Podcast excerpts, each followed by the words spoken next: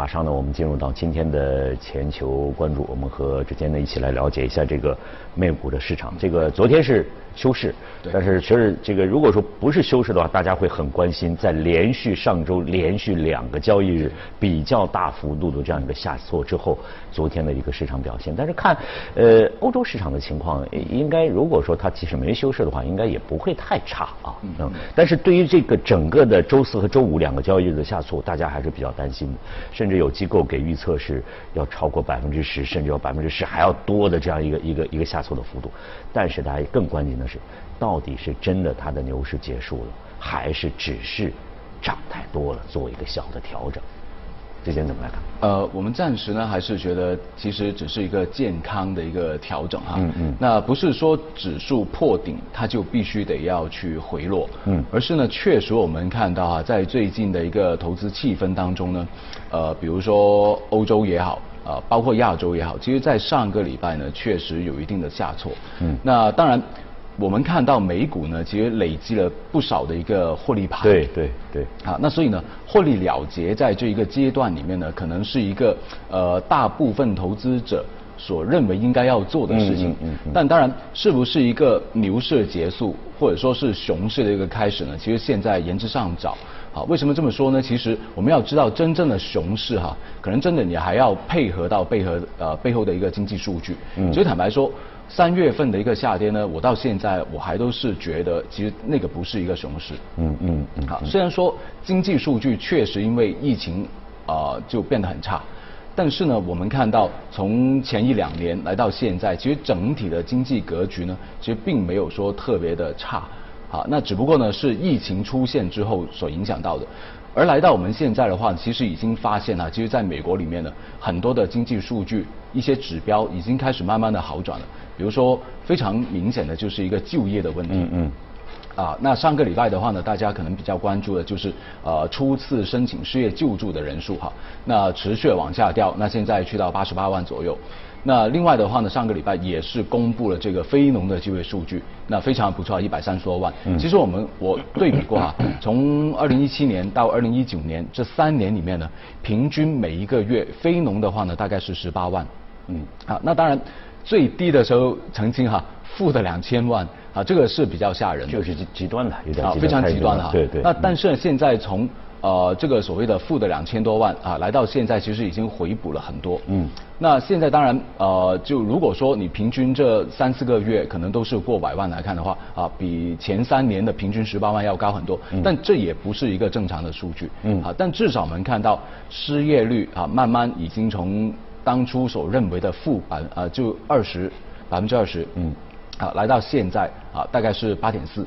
啊，其实已经也是好了很多。嗯，那唯一可能在就业市场里面有一点点的担忧呢，是这个时薪的增长，现在大概是百分之四点三到四点七附近的这个位置。这个是稍微感觉是比较慢，还是？呃，是有点偏高，偏高啊。当然，对民众来说，当然希望这个是时薪能够增长嘛，对不对？但对企业来说倒不是这样。嗯嗯。好，那他们的呃短期的劳动力成本其实是有上涨的，对他们的盈利是有一定的影响。好，那为什么会这样有一个上涨？就是因为现在呃也不是这么容易请到人，好，所以呢，其实不是企业不想请人，而是真的有一些呃行业或者说有一些地区还没有完全呃开放，嗯嗯，啊，那对于他们的劳动力成本是有一定的上涨的。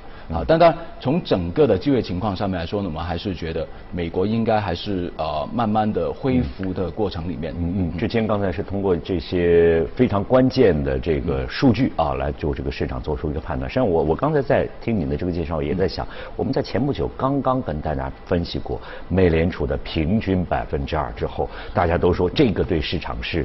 非常非常利好的，应该说最最起码对股市应该是利好的这样一个消息。那么如果在这个时候突然大家这个股市转头向下，恐怕这个带来的影响就是相当之大了。就是说这个大家已经分析不出到底是什么原因。但是我们也看到还有一些分析师提到了美股的期权的交易量近期在不断的放大，这个也让大家是比较担心的一件事情，会担心会影响到美股的这样的走势。怎么来看待这个问题？那其实呢，我们要知道啊，其实呃，衍生工具，无论是期权也好，或者其他的一些衍生工具，在市场里面呢是非常重要的。呃，它既是一个放大杠杆的一个作用，嗯，也是起到跟正股有另外的一个分散风险的一个作用，甚至对冲的一个作用。啊，其实是对于成熟的投资者来说，或者成熟的市场来说呢，它是非常重要的。嗯，但当如果说你过分的去使用的话，其实在这个杠杆的风险上面是非常大的。嗯。那我们要知道了，那呃，从大概三月十三号美股从低谷大幅度的反弹，来到现在，先是纳指破顶，然后再到呃呃这个标普五百破顶。那在这一个过程里面呢，其实呃成熟的投资者确实有资金在维持着这个投资，但更加多的可能就是我们所谓的罗宾汉，那他们 做了很大的一个杠杆。那在这一个阶段里面，万一哈。真的市场有一定的回调，那我不是说熊市，嗯，而是一个正常的一个回调，或者说是获利了结的话，嗯，那在这顶端，比如说标普五百在三千两百多点以上的这些投资，其实我们看到很多都是这些有带有杠杆交易，或者是利用衍生工具来去交易的，嗯，啊这样的一些呃操作，那这样的话，他们有没有后续的资金去支持呢？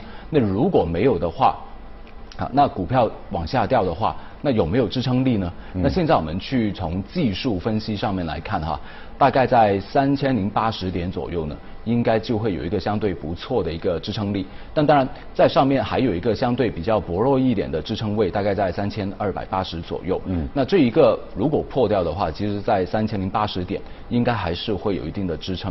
那但是如果这两条线一旦穿的话，那下面要看的话就是两千八了。嗯。但是这个时候。心里的恐慌恐怕会会会更大，有可能会反过来对这个，就算你有支撑，反过来会对市场也会产生比较大的影响。对的，确实是。所以到时候就要看有没有资金所支持。所以为什么最近经常有一些投资者会说啊，那呃美联储现在紧盯的所谓的平均通胀百分之二，其实是利好股票市场。为什么呢？就因为他们不会加息。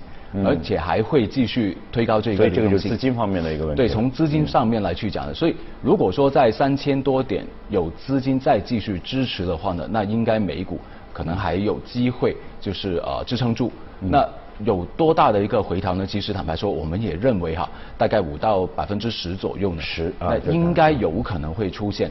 但是呢，也不用太过去恐慌。那毕竟呢，现在我们看到哈。呃，很多的就业数据，包括美国的 PMI，无论是制造业或者服务业，其实都有一定的回升。而且呢，我们看一下这个呃所谓的美联储十二个月未来十二个月的一个衰退的概率，其实已经大幅度的回落啊，比起以前呃接近四十，来到现在可能已经低于二十。嗯，好，那所以整个衰退的概率好像看起来嗯也是正常了很多。嗯，那现在关键就是企业的盈利。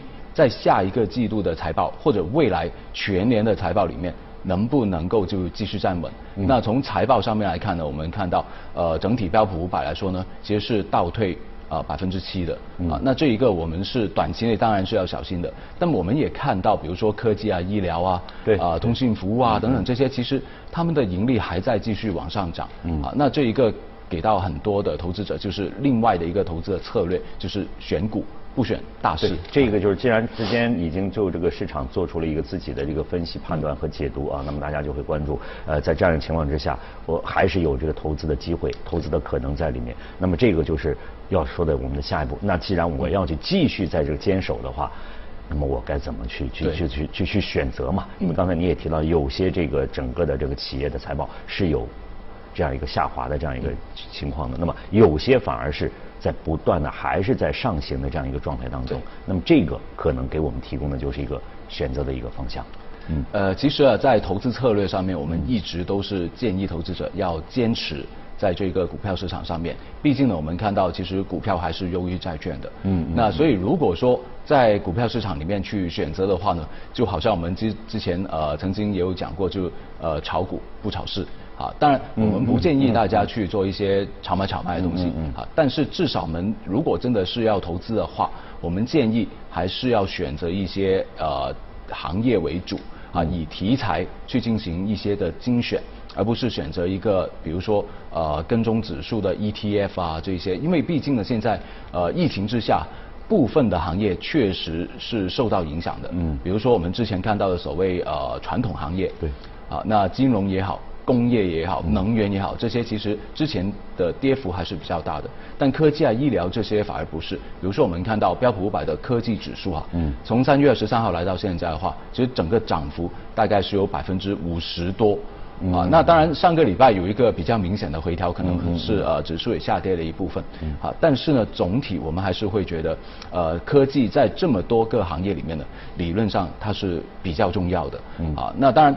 呃，很多的行业如果要他们去提高这个竞争力，现在能不能够离开科技呢？我相信很难。嗯。啊，特别是在疫情之后，我们所谓的后疫情时代。嗯。啊，给到消费者这么好的一个习惯，是不是疫情呃结束之后，他们就能够回归到以前？比如说我们用现金、用信用卡，啊，就不用手机支付很难很难。我相信真的很难。对对。因为已经很方便。习惯他已经这个这个这个养成之后，对。对。好，所以这些是很难的。那如果说我们要继续在发展这个科技，那在科技的行业里面，其实我们又怎么样去选择呢？啊，那当然很多的投资者在过往选择科技，可能都是追着一些大的互联网的平台、热门的一些标的。那这些没有错，因为我们看到它的盈利增长，确实在之前也是非常的不错的。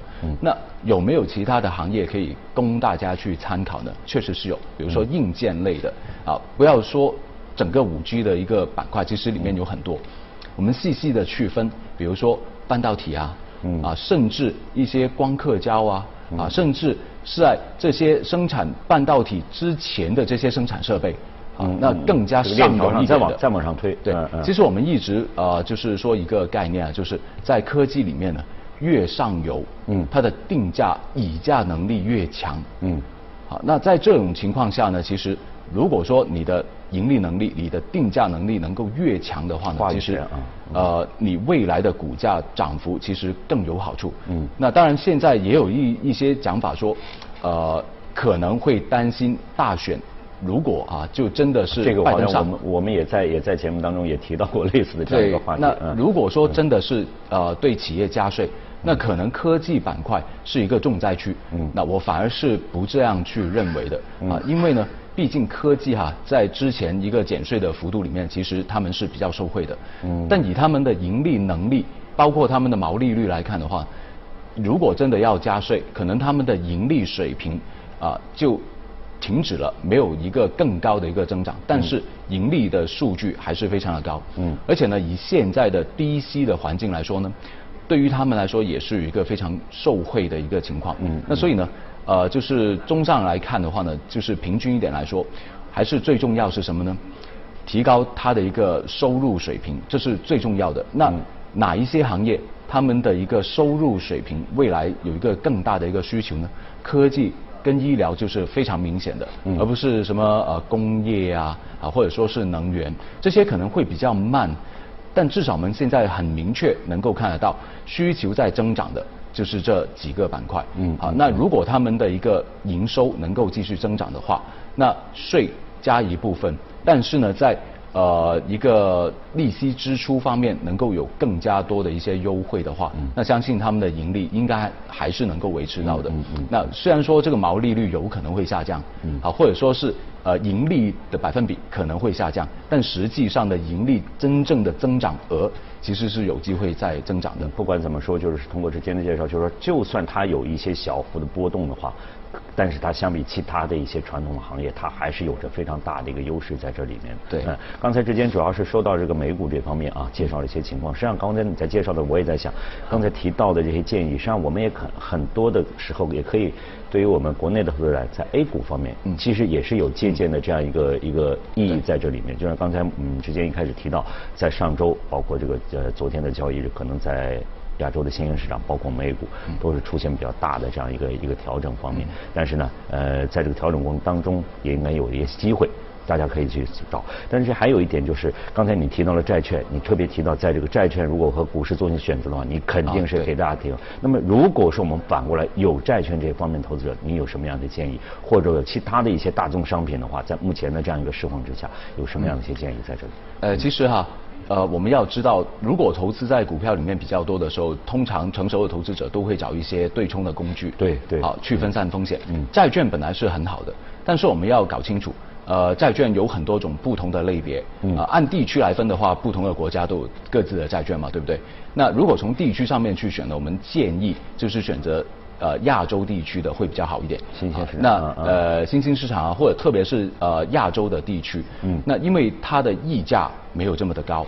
啊，就价格比较便宜，啊说白了就价格便宜。嗯。另外的话呢，就是他们的派息也会比较高一点。嗯。毕竟呢，整个利息的差距哈，那在亚洲市场跟美国的话呢，大概是有百分之二到三的一个差距。嗯。啊，这个息差呢，其实很很吸引的。嗯。那当然，呃，从不同的资产类别上面来看，我们还可以分债券，可以分开国债跟企业债。嗯。那对于成熟的国家债券上面来说呢，欧洲大部分的成熟国家已经进入到一个负收益率的一个状况。那美国还好一点，十年期的国债收益率现在在大概百分之零点七附近哈。那但是呢，亚洲地区基本上能够普遍在百分之二到三以上，这个息差呢也是带给大家很大的一个吸引力。另外的话，就企业债跟国债之间的一个差别。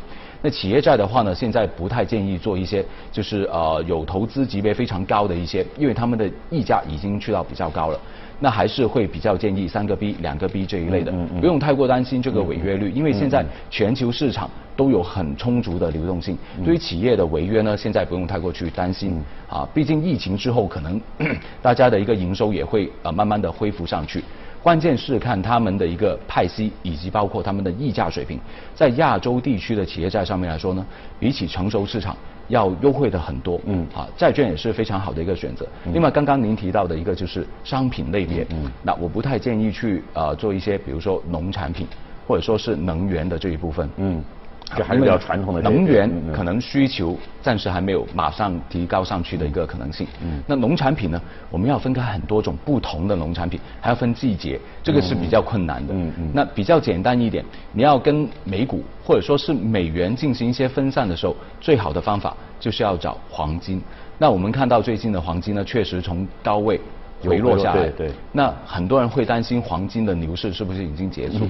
我说没有那么早，还没有那么早，啊，继续还有机会再往上涨。只不过呢，最近的一个回调，主要的原因是在于美元好像没有再继续往下掉。嗯，好，那虽然说 他们没有继续在讨论一个啊减息或者加息的动作，但至少我们看到美元站稳在大概啊九十二点多。对。